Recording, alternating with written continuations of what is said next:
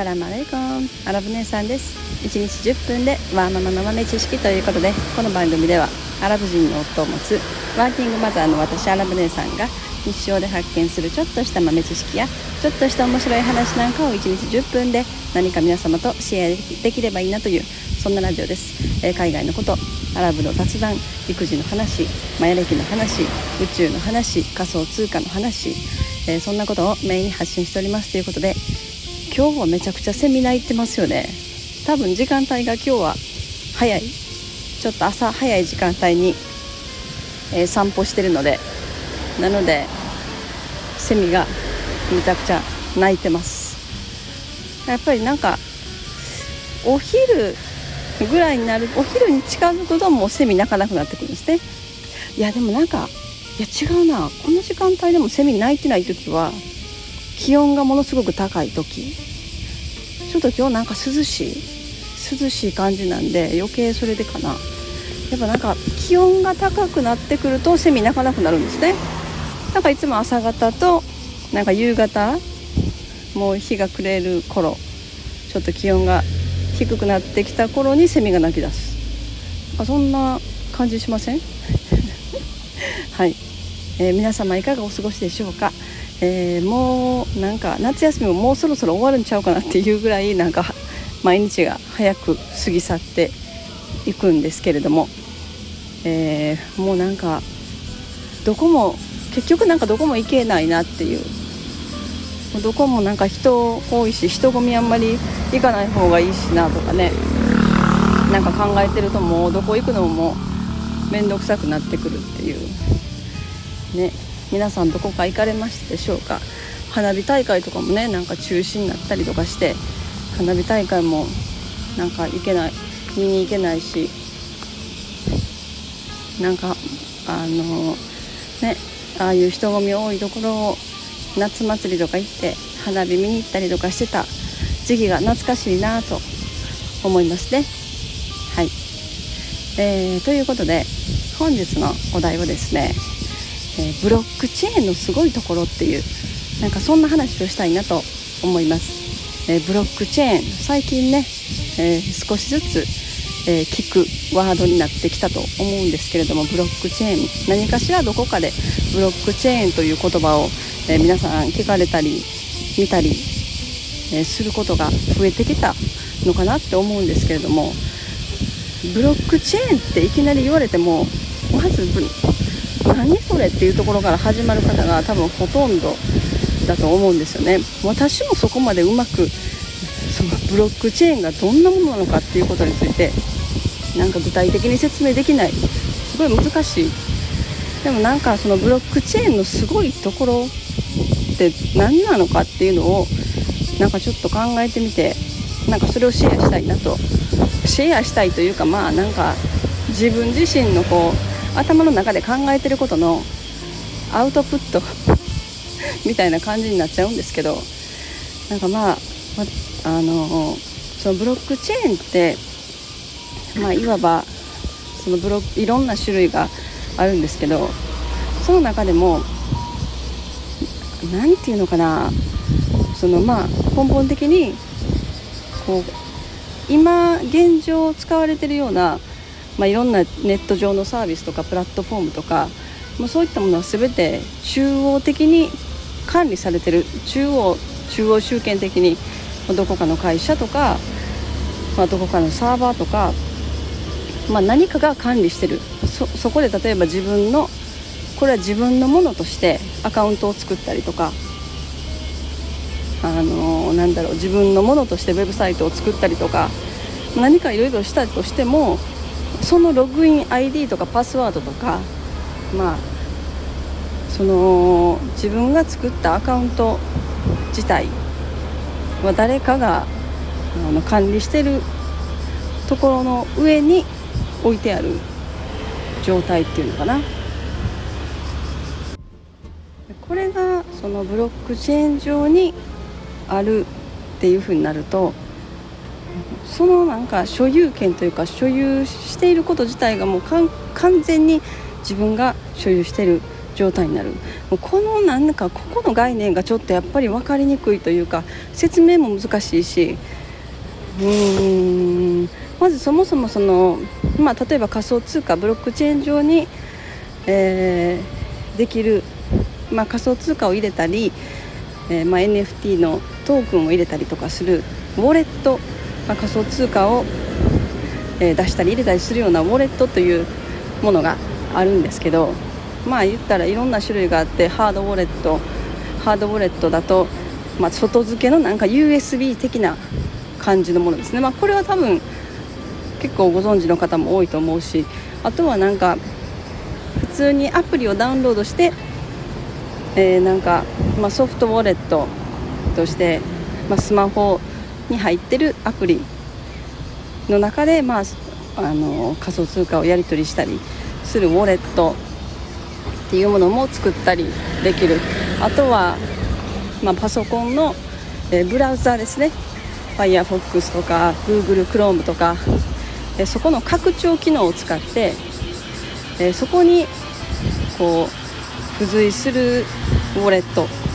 ていうものとか、まあ、それもソフトウォレットみたいな感じになるんですけどなんかそういう感じに分かれてる。で、まあ、そのそのなんだろうな、まあ、そのチェーン上チェーンごとブロックチェーンの種類ごとにあの、まあ、そのウォレットも異なるんですけど例えば1つ自分のウォレットお財布仮想通貨を入れたり出したりそこから取引所に自分の仮想通貨を送ってそれをまあドルとか日本円に変えたりとかもできるまあそのいわばそのネット上のなんか、まあ、お財布みたいな自分のもう真に所有するお財布みたいなものを作ることができる。でそのお財布のそのお財布の、まあ、構造というかどういうふうに作るのかっていうとなんだろうな。なんかこう一般的にある、まあ、プラットフォーム例えばアマゾンとかでそこでアカウントを作ってパスワードを自分で考えて作る。そうするとそこに自分のメールアドレスと自分が作ったパスワード入れたらログインできて自分のアカウントが見れるっていう状態なんですけどその場合だとあのそのアマゾンが自分のアカウント ID とパスワード全部管理してるわけじゃないですか。だから自分がもし例えばパスワードなくなってログインできないとかなんかそういうことになってもそのアマゾンでアマゾンに問い合わせたら自分のパスワードまた出すことができるじゃないですか。なんかパスワード忘れた人はこちらみたいな。あの銀行の、あのネットサービスとかでもそうですよね。パスワード別に忘れても ID 忘れても全部わからなくなっても銀行に行ったら銀行でこれが私っていう本人確認さえできればまた ID とパスワード 教えてもらえるっていう。だからそれは裏を返すと全てそこの銀行が情報を全部管理してる情報を持ってるという状態ですよね。だからそれをまあ悪く言うと、まあ、その銀行がそのアカウントを閉鎖したりもできるし削除したりもできるし言ったら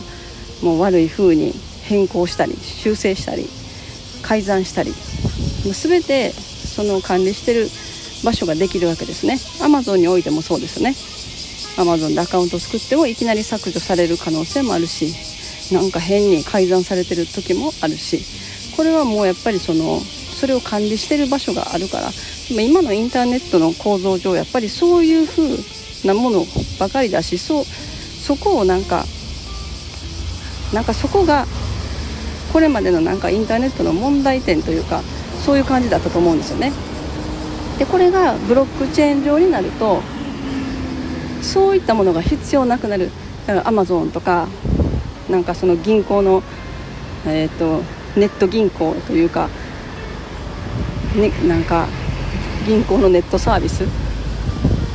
そこでねログインして自分のアカウントからお金送金したりとかできますけど。そういうものが必要なくなったって言ったら早分かりやすいのかな。だからそのブロックチェーン上で自分のウォレットっていうものを作るとそそのいわば ID とパスワードみたいになるようなものっていうのが秘密鍵っていう、まあ、情報として自分が最初に作った時にあのできてくる秘密鍵と呼ばれるこうキーワードみたいなものがあるんですよね。まあ、それがこう12文字の単語だったりとか、まあ、ブロックチェーンの種類によって単語の数とかも変わるんですけど大体まあ12文字12単語っていうことですね12単語とか15とか大体そんな感じでもその単語というのもまあうんなんか日本語で日本語の単語でできるウォレットとかもありますけど大体は英語アップルとかなんかなんかそういうバナナとか、まあ、そういう単語ですよね。それが12個並んでてそれがいろんな種類の単語がいった組み合わさったその12種類。でそれ順番もきちんと1番はアップル2番はバナナとかいう感じでちゃんとその順番もその規則通りになってないと、えー、そのウォレットは言ったら開けれないというか、まあ、復元できないものなんですね。でその言った鍵を保有してるのはそれを作った、えー、その本人だけそこがブロックチェーンのすごいところだと思うんですね私は。なんかなんかここがここがまあちょっとなんか分かりにくいところあるかもしれないんですけどどうどうですか？そのこうデジタル上でそれができるようになった。なんかそこがブロックチェーンの技術のすごいところでこれがなんか今後いろんなものに利用されていく。そしたらまあいわば言ってみるとその秘密鍵っていうものをそれが自分が作って自分だけが真に管理してるものなんで誰にも改ざんできないし誰にもそこに入ってこれることはできないし誰も管理してない。もう本当に自分だけが管理してるもの。そこに銀行とかなんかアマゾンみたいなプラットフォームとかそういったものも入ってないから逆にその鍵を忘れたりとかなくしたりとかしてしまった場合はどこへ行っても誰にも教えてもらえない。もうなんかそういうことにもなってしまう。っていう世界。もうそれもなんかね不安なところあるんですけどでもそれぐらい真にその自分のものっていうことが守られてるっていうのかな。なんかそういう感じ。でその秘密鍵さえ持ってればどこにいようがうんその自分のウォレットをどこでも復元できる世界中のどこにいようがネット環境さえあればどこにいてもそのウォレットが出すことができるっていうのかな。なんかそれもすごいって思うんですね。だからインターネットさえあれば言ったらもう極端に言うとインターネットさえつながった環境があればもう世界全部のプラットフォームとか銀行のサイトとか全部がシャットダウンして全部が終わってしまってどこにもアクセスできない状態になったとなっていたとしてもその自分のウォレットだけはアクセスできるアクセスしてそこに入ってる自分の仮想通貨は守られるっていう。なんかそういうふうにそういうイメージかな。なんかそれってすごいことだと思いませんかね？なんかすごい革命というかだから国も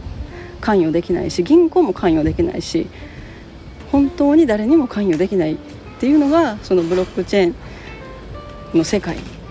やっぱりこういうなんか思想というかこういうところにすごい魅了されて、えー、ブロックチェーン世界に入ってくる人たちもすごく多いようになんか思いますね。そういうふうに見えますね。うん。なんかそれは本当にすごいことだなと思うという。まあその秘密鍵 秘密鍵それ自分でどこまでちゃんと管理できるかなっていうなんか不安が出てきそうですよね。でいわばそれを他人に渡してしまったりとかどこかでその情報が漏れたりとかしたらもうそこの中に入ってる資産ごっそり抜かれるっていう、まあ、そういうリスクもあるっていうことなんで、まあ、それぐらい人々が個人個人それぞれで管理できるのかっていうなんか問題も多分出てくるだろうなと思いますね。こういうものが、あのー、こう社会的に浸透一般的に浸透していくためにはなんかそういうところの課題っていうのもあるのかなって思うんですけどうん。まあなんか今日はそんなブロックチェーンのすごいところっていう、えー、そんな話でした。もうなんかねよくわからんわっていう感じなんですけどその自分が真に所有してるなんかこうリアルの世界現実世界で自分のお財布持ってるじゃないですか。でその財布にお金入ってるじゃないですか。でそれは確実に自分のものだしまあなんか自分の財布の中に入ってるお金をなんか銀行とか国とかアマゾンとかがいきなり来てその財布の中身を取るってことはまあないじゃないですか。取られるというか。なんかなんかそういう感覚。そういうのはイメージできないじゃないですか。でもインターネット上とかだとなんかまあでも銀銀行に例えばお金現金じゃなくて自分の手元にある紙の現金を持ってるっていう感覚と銀行の中に現金を置いてる状態っていうのは